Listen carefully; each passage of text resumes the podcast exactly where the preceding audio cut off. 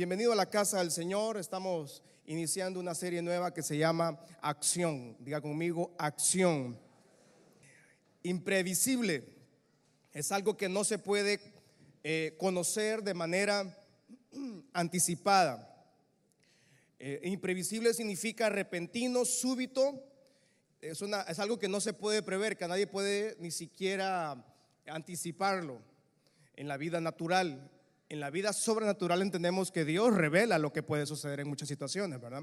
Estoy hablando en, en el mundo natural, prever, pensar en la posibilidad de que ocurra una cosa y prepararse para ella. Hay cosas, situaciones en la vida que son imprevisibles, que no se pueden prevenir, situaciones. Hay señales que no las vemos de algunas cosas que van a suceder. Disponer, no tenemos a veces los medios o los medios necesarios para evitar un riesgo. Muchas veces eh, estamos frente a situaciones o nos enfrentamos a crisis que nadie está listo para enfrentarlas porque no, nadie logra entender de dónde viene algún ataque. Eh, imprevisible es, es, prevenir y ser precavido. Connoto la idea de tomar alguna disposición o hacer algún preparativo ante una eventualidad. Y es que, amada iglesia, la vida, para a mi criterio muy personal, yo no soy eh, psicólogo ni, ni, psiquiatra, ¿verdad? No, no es mis estudios eso, nada de eso. Aunque tomé algunas clasecitas por ahí, pero no, no soy psiquiatra ni psicólogo. Pero yo considero que la vida es como un viaje que todos, cuando venimos a la tierra y, y nacemos, nos encontramos frente a un viaje. Es un viaje que largo de muchos años. Eh, es como tomar un viaje en un bus, en un vehículo. Eh, en ese en el largo viaje nos encontramos con personas, nos encontramos con amigos, con familia, nos encontramos con grandes victorias. En el camino de la vida es un viaje muy largo que todos tenemos y esperamos que nos hagan falta muchos años más para seguir este largo viaje de la vida, ¿verdad? Pero mientras sucede este largo viaje, nos vamos también a encontrar con cosas imprevisibles.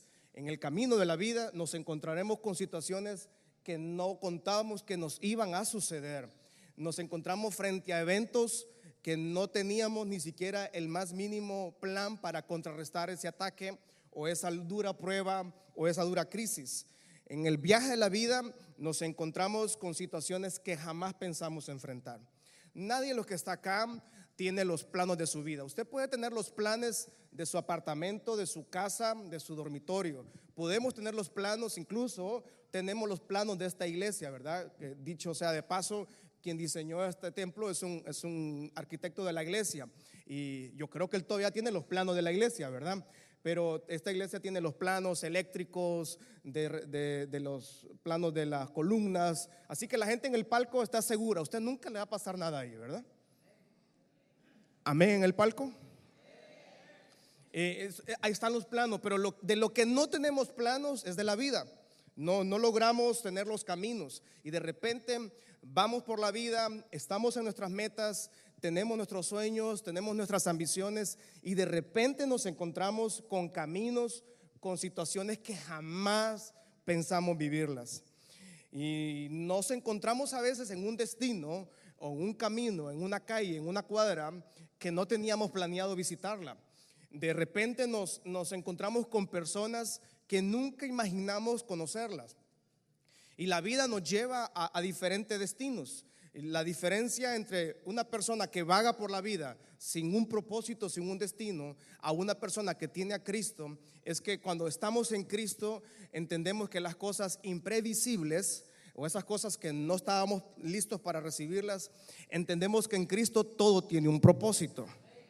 Es muy diferente ir por la vida sin un propósito divino a tener el propósito de Dios en nosotros. Yo creo que esta mañana estamos seguros que todos aquí tenemos un propósito por el cual estamos acá. Amén.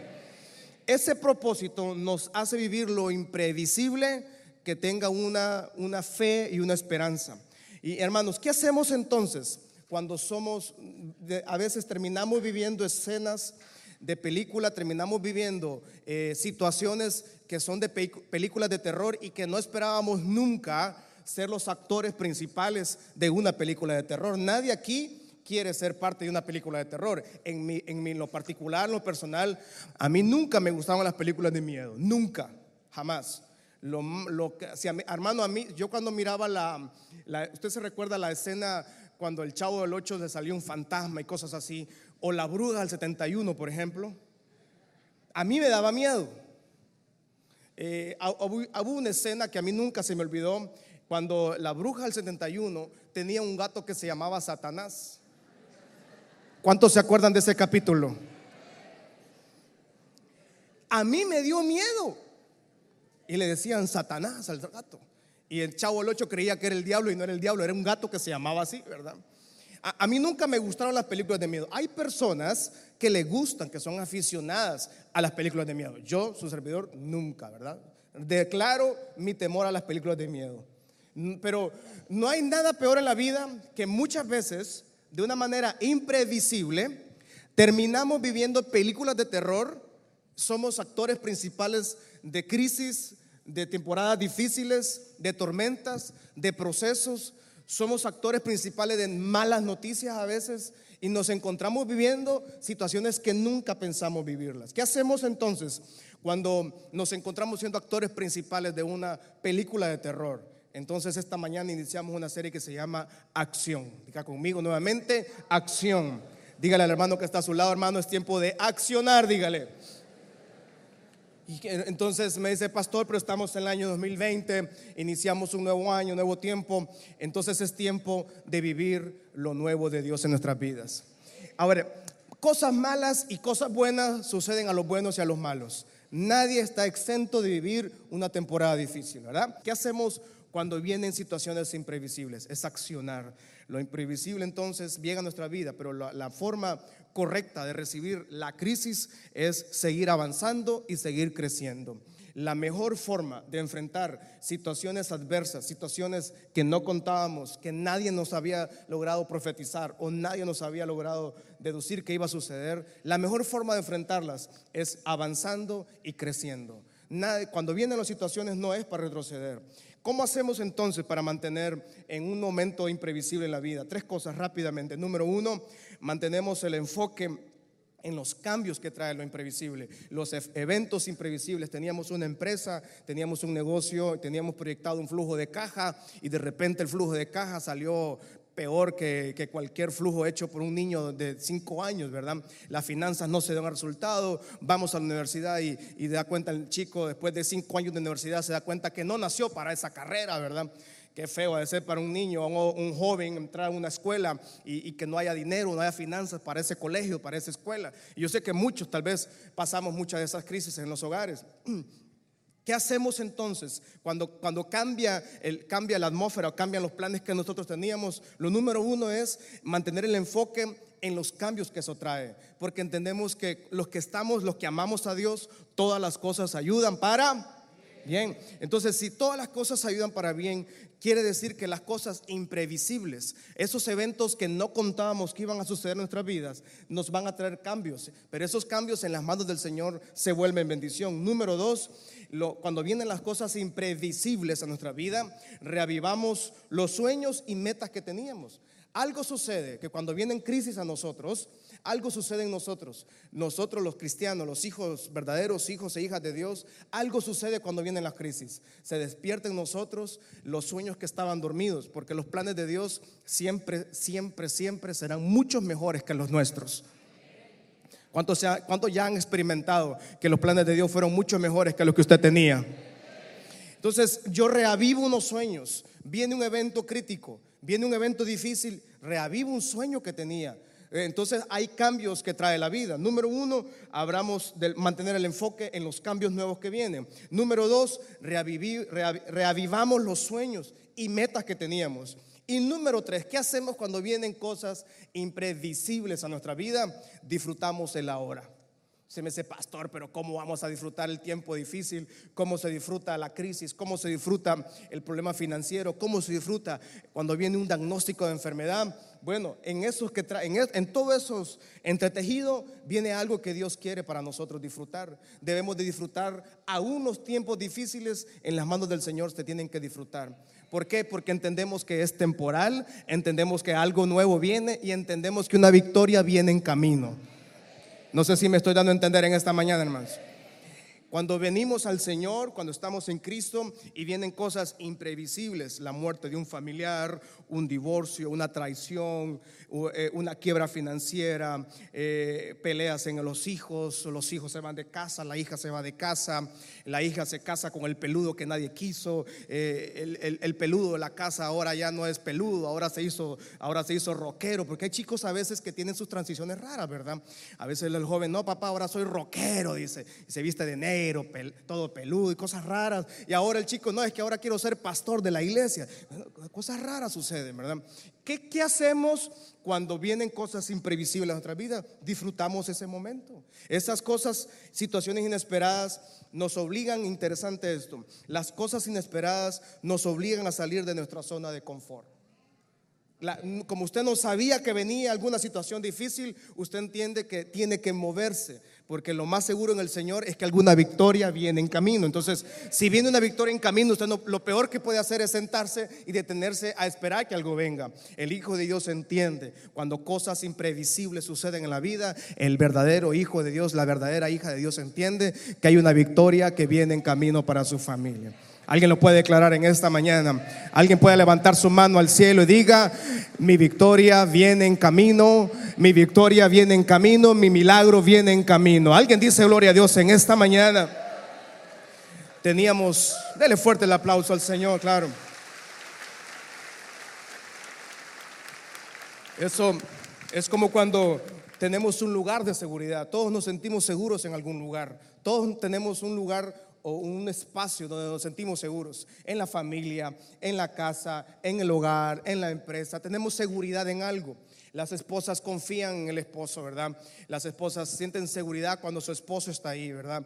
Las señoras cuando a uno lo ven, a pesar que uno, que uno mida estos dos metros de altura que yo tengo, ¿verdad?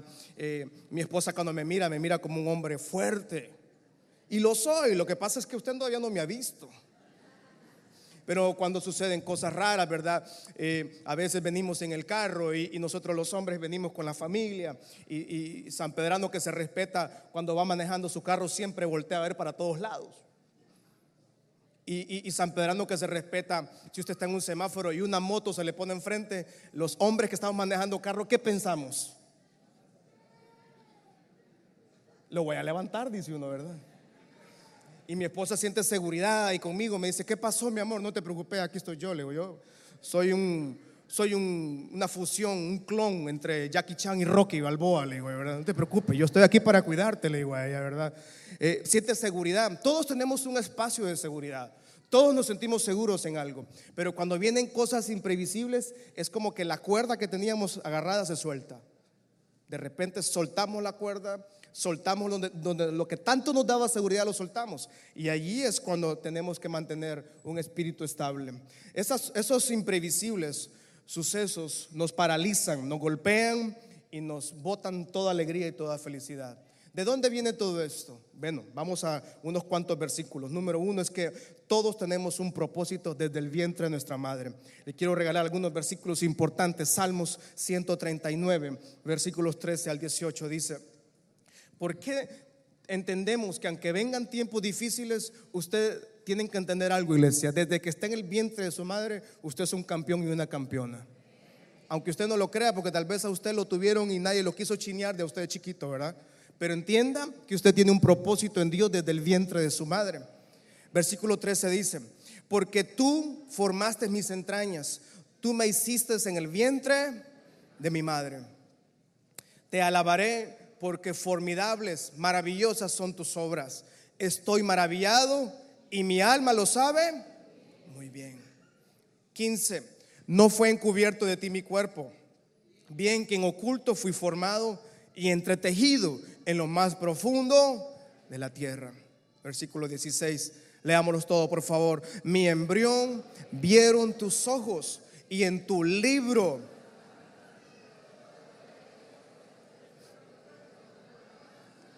Mire este, mire este versículo, amada iglesia. Hay un libro que tiene todo escrito su historia. ¿No le parece maravilloso eso? En ese libro obviamente van a haber temporadas difíciles, van a haber.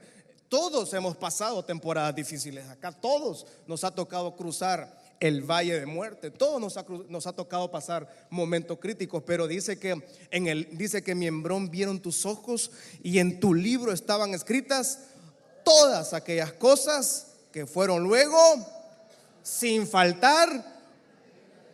Amada iglesia, quiere decir que en el libro de Dios usted todavía tiene muchas victorias que tienen un nombre allá arriba en el cielo. 20 amenes, está bien. Allá en el cielo, dice, ese libro tiene escritas victorias que tiene su nombre. Y, sabe qué es, lo, qué es lo malo que puede llegar a suceder que cuando lleguemos al cielo seguramente le vamos a pedir ese libro al Señor. Señor, enséñame el libro que decía Salmo 139, a veces es cierto. Es que un día ya el pastor Marquitos dijo que un versículo, que había un libro que tenía todo. ¿Y sabe qué va a pasar? Usted va a agarrar la libreta suya.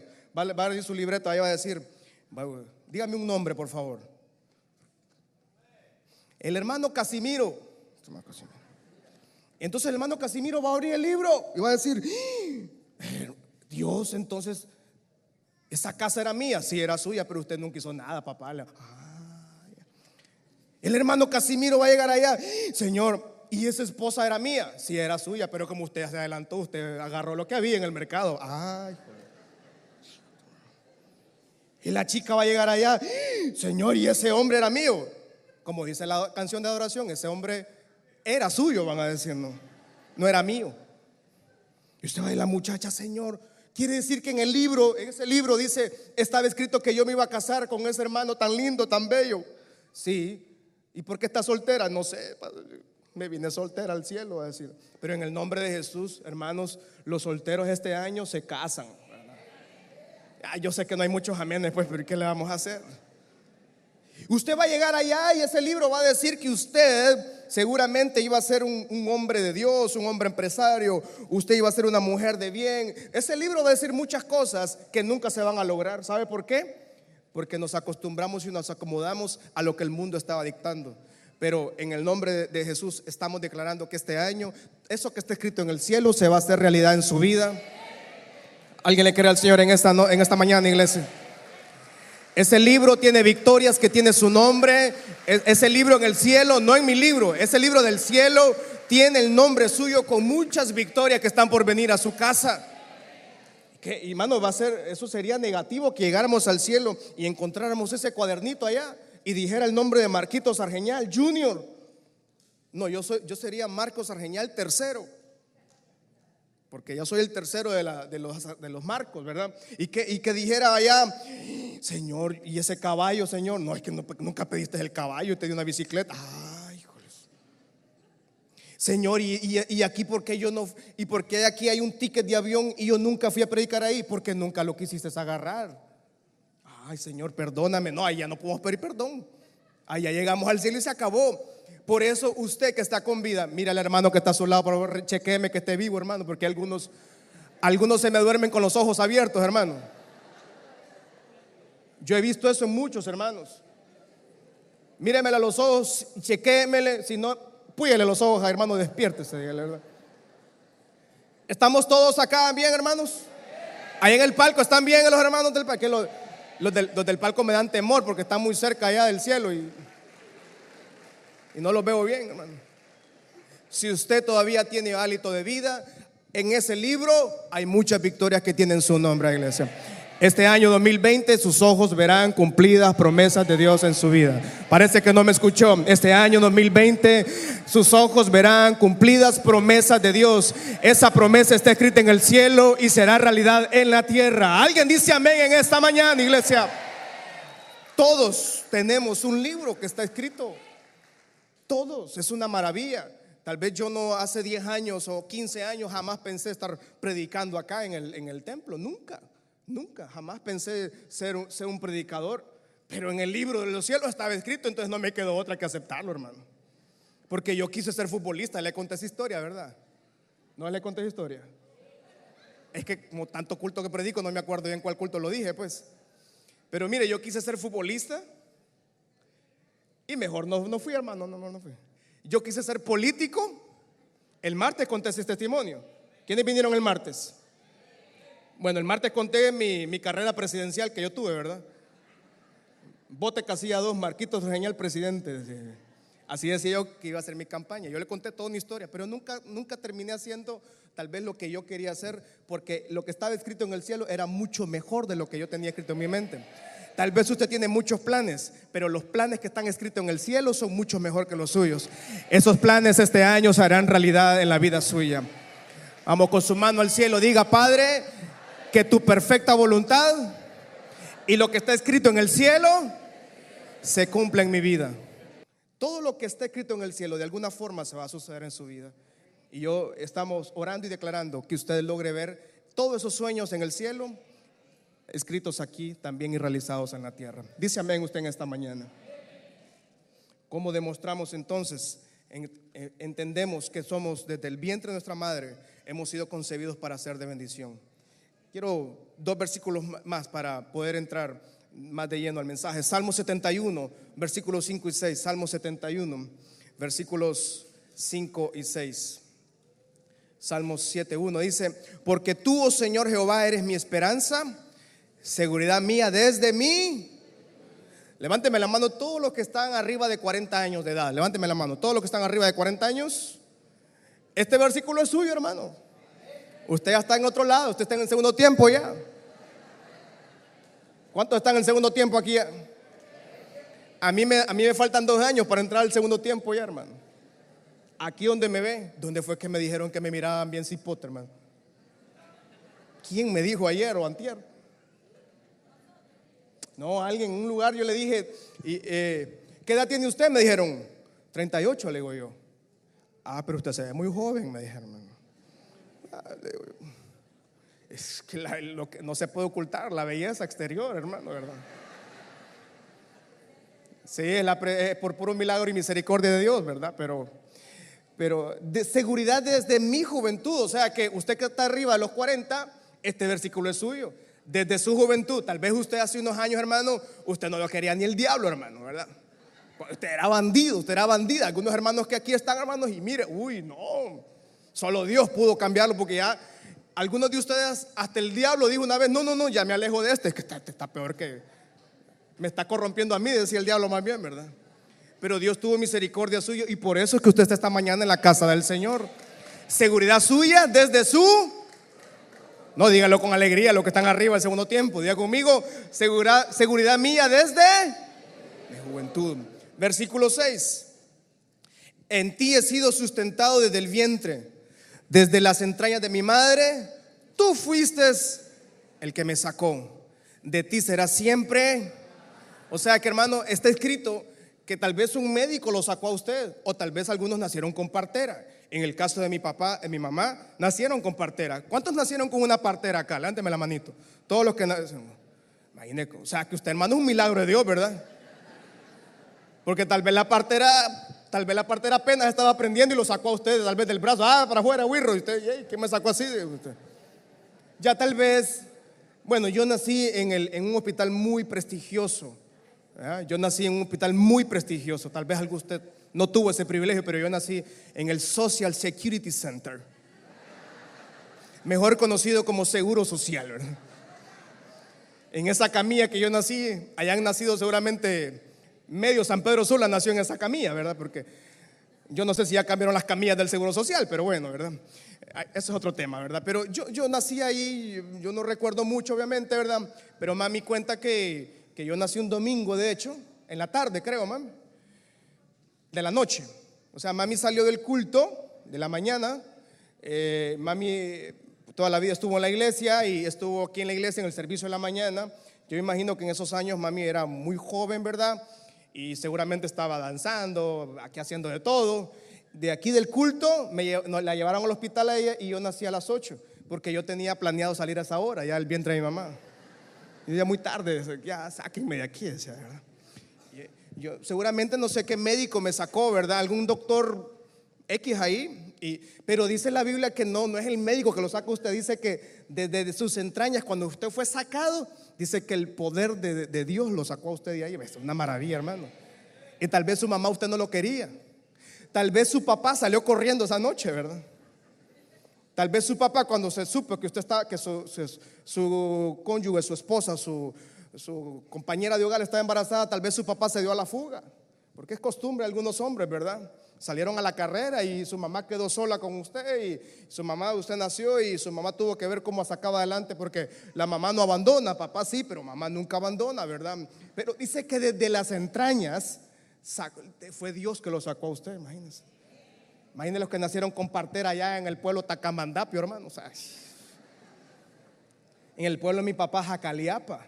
Mi mamá nació en el pueblo Concepción de Ocotepeque. ¿Sabe dónde, es Concepción de Ocotepeque? Allá largo, hermano, es larguísimo.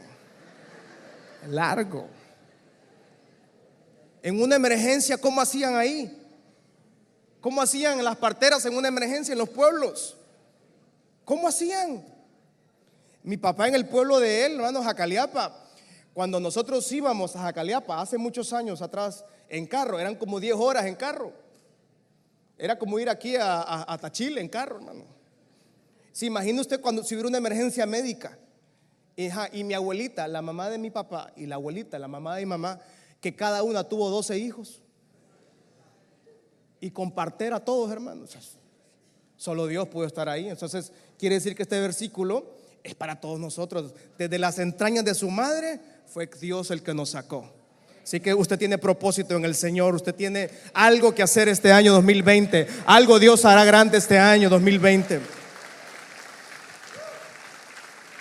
Hebreos 6, ¿qué hacemos entonces? Acción. Hebreos 6, 13 dice, porque cuando Dios hizo la promesa a Abraham, no pudiendo jurar por otro mayor, juró por sí mismo. Versículo 14 diciendo, de cierto, vamos a leer, de cierto te bendeciré con abundancia y te multiplicaré. Diga con su mano al cielo, Dios me bendecirá con abundancia y me multiplicará grandemente. Te bendeciré. Dos, dos promesas le hace Dios a Abraham. Desde, obviamente en Hebreos el, el escritor está mencionando al padre Abraham y dice, te bendeciré y te multiplicaré. Había una promesa dada para Abraham y las promesas de Dios perduran en nuestras vidas. todo en la vida tiene un tiempo de vencimiento. Las promesas de Dios no tienen fecha de vencimiento.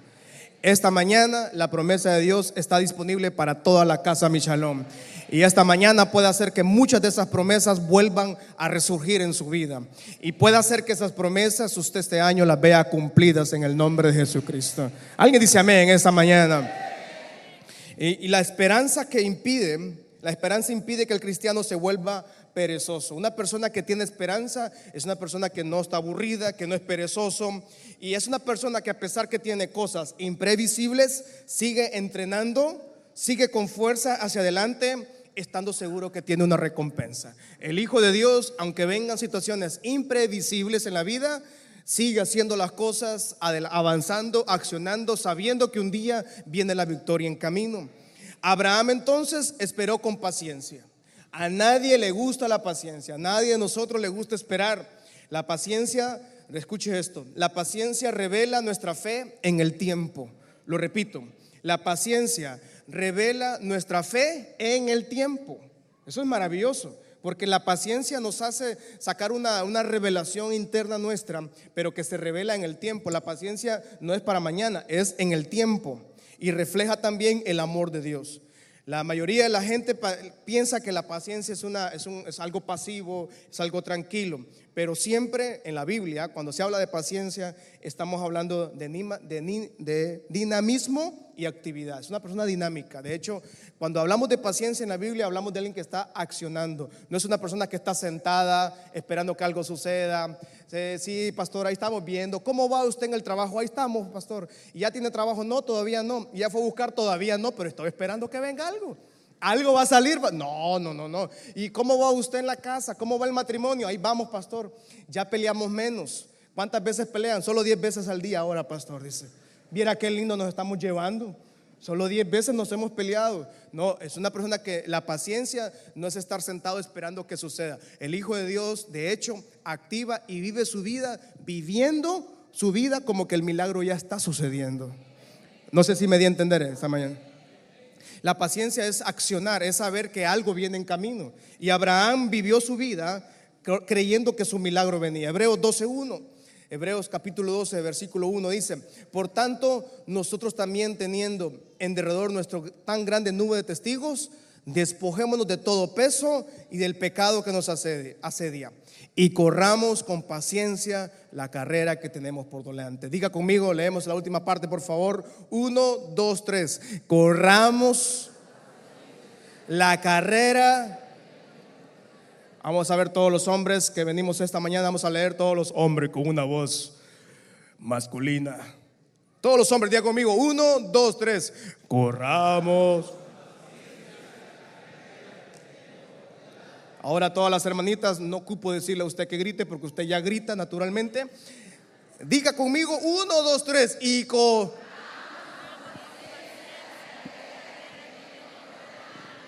¿Cómo debemos de correr la carrera? Paciencia. No es que el que va más rápido es el que tiene paciencia. Paciencia no es que sí, pastor, estoy esperando casarme. Pastor, es que estoy esperando el título universitario y ya se matriculó. No, pero ahí estamos esperando que ¿Estamos esperando al Señor? No. Pastor, estoy esperando servir en la iglesia. ¿Y qué va a hacer este año? Nada, pero vamos a estar con paciencia esperando. No. Paciencia, de hecho, es accionar hacia el milagro que viene. Quiero, quiero aterrizar en, esta, en esta, esta mañana con una palabra que se llama resiliencia. Diga conmigo, resiliencia. Con eso vamos a terminar en esta mañana. Vuelvo a decir conmigo, resiliencia. No traje la pizarrita aquí para escribirlo, pero se escribe con una S, ¿verdad? No con C, sino con una S. Resiliencia. Éxodo capítulo 1, versículos 6 y 12. Con esto aterrizamos en esta mañana. Y aquí vamos a hablar de una palabra resiliencia. Yo no soy psiquiatra ni psicólogo, pero la resiliencia eh, nos habla de la capacidad que tiene una persona de afrontar las crisis y dificultades no solo afrontarlas, sino también superarlas y sacar las mejores lecciones de ellas. Lo vuelvo a repetir. Resiliencia es la capacidad que tiene una persona de afrontar circunstancias adversas y difíciles.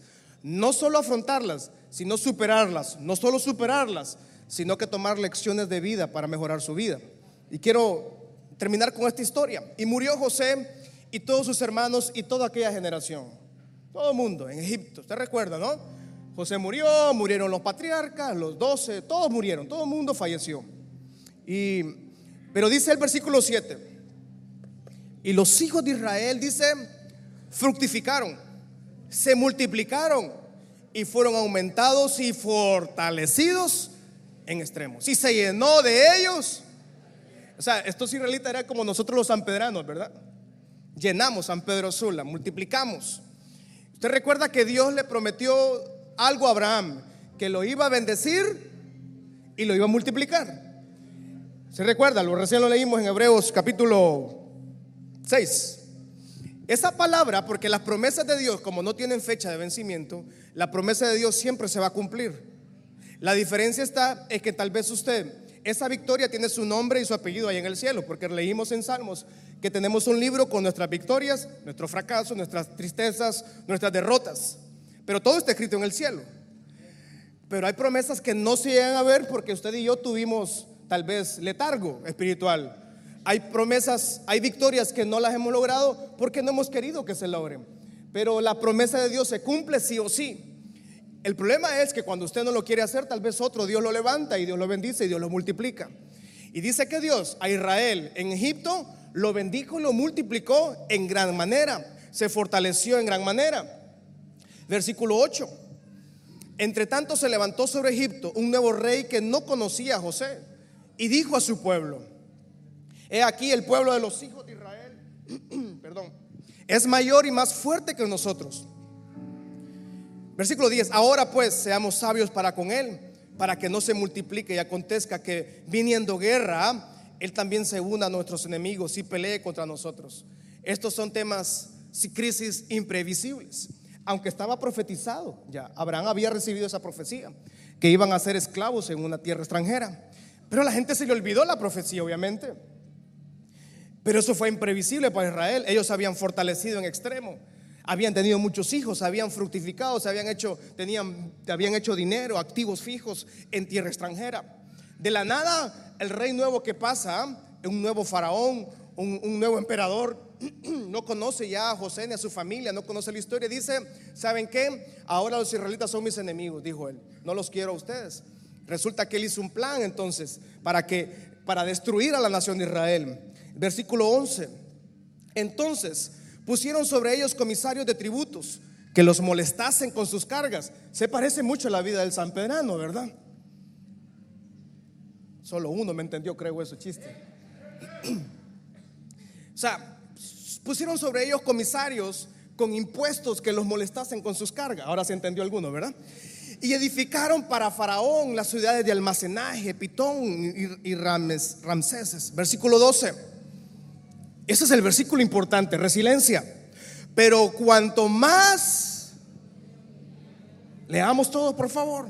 Pero cuanto más, dígalo nuevamente, pero cuanto más, y hágale hacia las manitos suyas, lo oprimían.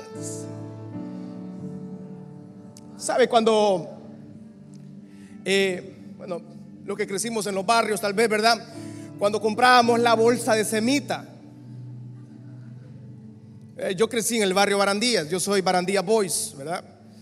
Y cuando uno compraba en la pulpería la bolsa de semita, en la familia, cuando son muchos varones, en mi caso solo éramos mi hermano y yo, pero eh, comprábamos la bolsa de semita, esa semita volaba. Pero uno que terminaba peleando por la bolsa, ¿Por qué terminaba peleando? Las migajas. Lo más maravilloso de una bolsa de semita no era tanto la semita, eran las migajas que quedaban adentro. ¿Cuántos hicimos eso, hermano? Vamos a ver. Bueno, usted es San Pedrano de raíz, ¿verdad? Entonces uno le hacía así, y con mi hermano Misael nos peleábamos. Y le sacábamos y le dábamos vuelta. Y lo maravilloso de comerse las migajas era que estaba socado, socado, socado y uno se la comenzaba a, chupar las, la, imagínese que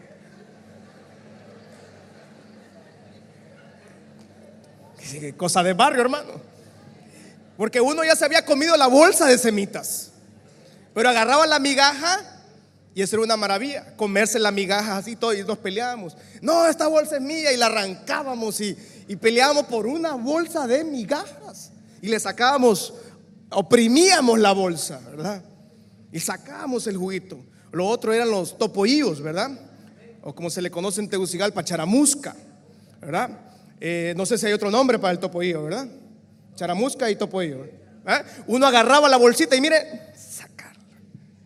O cuando agarra la, refresco de cola, usted, la gente saca, sacude la botella hasta la última gota, saca Saca, escúpela la última gotita. Esa. Eh, oprimían, dice que el faraón agarró a los israelitas y los oprimían, los insultaban, los ofendían, los humillaban, les quitaron los, los, implementos de trabajo, se los quitaron, las herramientas, los ingredientes para hacer los ladrillos se los quitaron, ellos tenían que hacerlos, les duplicaron el trabajo. Pero mire la maravillosa mano de Dios. Dice que tanto en cuanto más los oprimían, vamos a ver iglesia, tanto más los oprimían, tanto más se multiplicaban y crecían. Dígalo conmigo nuevamente. Se multiplicaban y crecían. Diga conmigo ahora esta mañana con su mano al cielo. Es mi tiempo. Vamos con mucha fe. Es mi tiempo de multiplicar y de crecer. Entre más los oprimían, no sé cuántos están agarrando esta palabra en esta mañana, amada iglesia. Ahí en el palco están agarrando esta última palabra en esta mañana. Entre más los oprimían, más se multiplicaban y más crecían. Yo sé que tal vez su vida no ha sido fácil. Yo sé que tal vez han habido temporadas imprevisibles, crisis muy duras, pérdida de familiares, abandono de la casa, pérdida de un papá, de una mamá, pérdida del trabajo, han habido traiciones, pero entre más lo opriman, según la palabra del Señor, usted más se multiplica y usted más crece en el Señor. Solo 20 amenes más o menos. Entre más lo opriman, entre más el enemigo quiere atacarlo, más Dios lo multiplica. ¿Alguien está creyendo al Señor en esta mañana? Vamos con su mano al cielo, diga, entre más lucha tenga, entre más prueba tenga, este año más nos multiplicamos y más crecemos. Alguien tiene un grito de victoria en esta mañana, iglesia. Dele fuerte ese aplauso. Dele fuerte ese